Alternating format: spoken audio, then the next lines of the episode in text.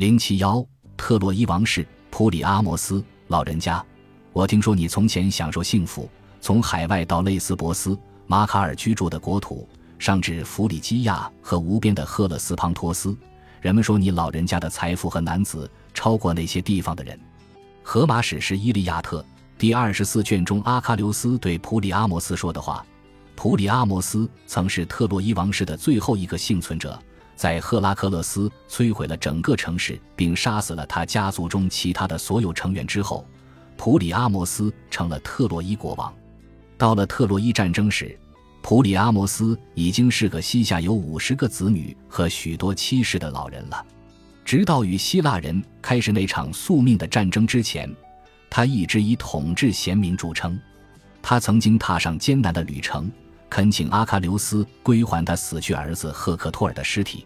后来又轮到他本人被阿喀琉斯的儿子涅俄普托勒莫斯杀害。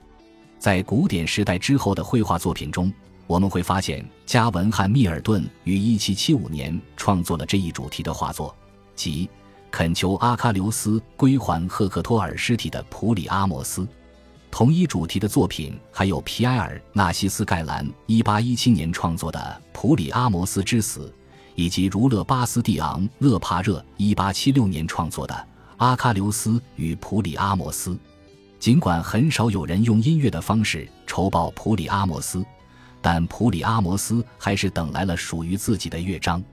迈克尔·蒂皮特在一九六二年创作了歌剧《普里阿摩斯王》，这出歌剧是二十世纪后期最重要的歌剧之一。普里阿摩斯的儿媳安德洛马克也有一出以他为题材的歌剧。即由赫伯特·温特于一九三二年创作的《安德洛马克·赫克托尔》，我们一向称赞神样的赫克托尔是个枪手和勇敢的战士。《荷马史诗·伊利亚特》第五卷，赫克托尔是特洛伊方最伟大的英雄。他被描述成一个诚实、温和，但在战场上又十分凶狠的战士形象。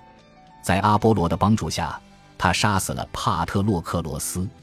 当阿喀琉斯愤怒于阿伽门农的所作所为而拒绝出战时，帕特洛克罗斯曾穿上阿喀琉斯的铠甲，鼓舞希腊人反击特洛伊军队。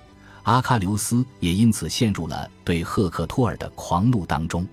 帕里斯，不祥的帕里斯，相貌俊俏，诱惑者，好色狂。但愿你没有出生，没有结婚就死去。相貌俊俏，却没有力量和勇气。《荷马史诗·伊利亚特》第三卷中，赫克托尔对帕里斯说的话：“如果帕里斯的行为不算通奸的话，他对海伦的爱情本来看上去会浪漫的多。在他引诱海伦的时候，早已娶了一位叫俄诺涅的水泽宁芙为妻。他不仅是个窃贼，还是一个懦夫，不敢面对莫涅拉俄斯的视线，而是怯懦地缩到了人群中间。荷马提到他时，说他被所有人所憎恨，甚至是阴暗的死神。”正是他用毒箭射中了阿喀琉斯的脚踝，杀死了阿喀琉斯。在帕里斯临死的时候，俄诺涅原本可以治愈他的伤口，但他拒绝这样做，任帕里斯因此而死亡。英雄埃涅阿斯，特洛亚国人们尊敬如神明的埃涅阿斯。荷马史诗《伊利亚特》第十一卷第五十八行，埃涅阿斯是阿弗洛狄特和一个凡人生下的儿子。他是特洛伊王室另一个支系的成员，他曾险些被狄俄莫德斯所杀，不过最后被阿波罗救下。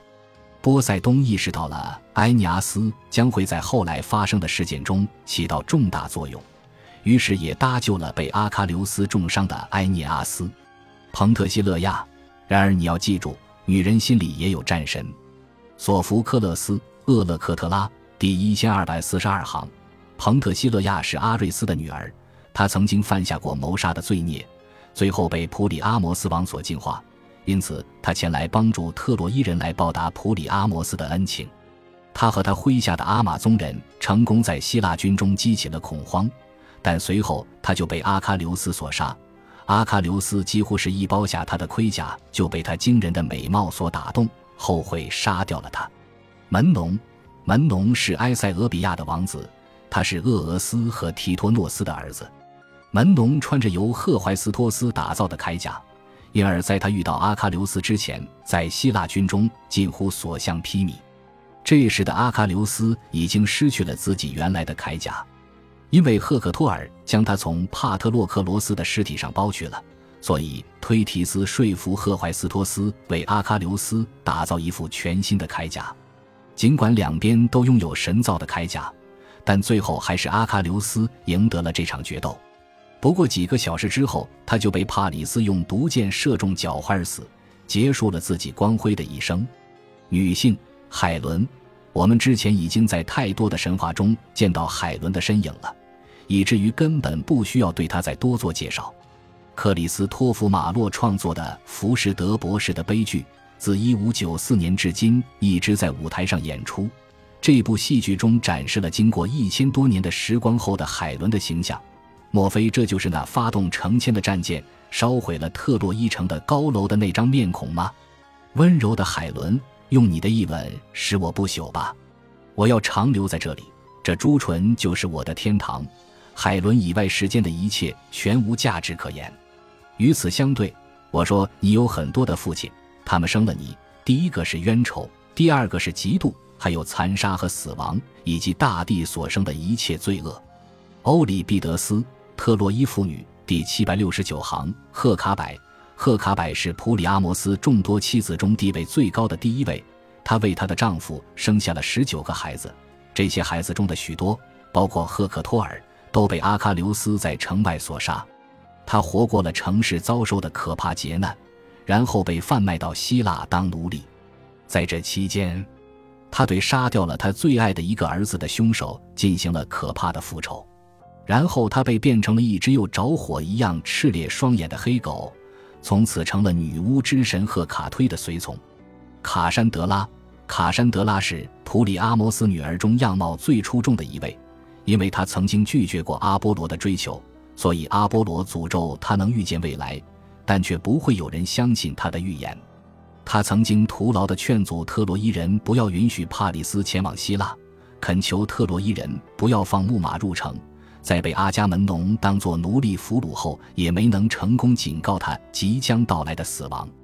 因此，只要有人警告诗人将要到来的厄运却不被重视，他或他就会被称作卡山德拉。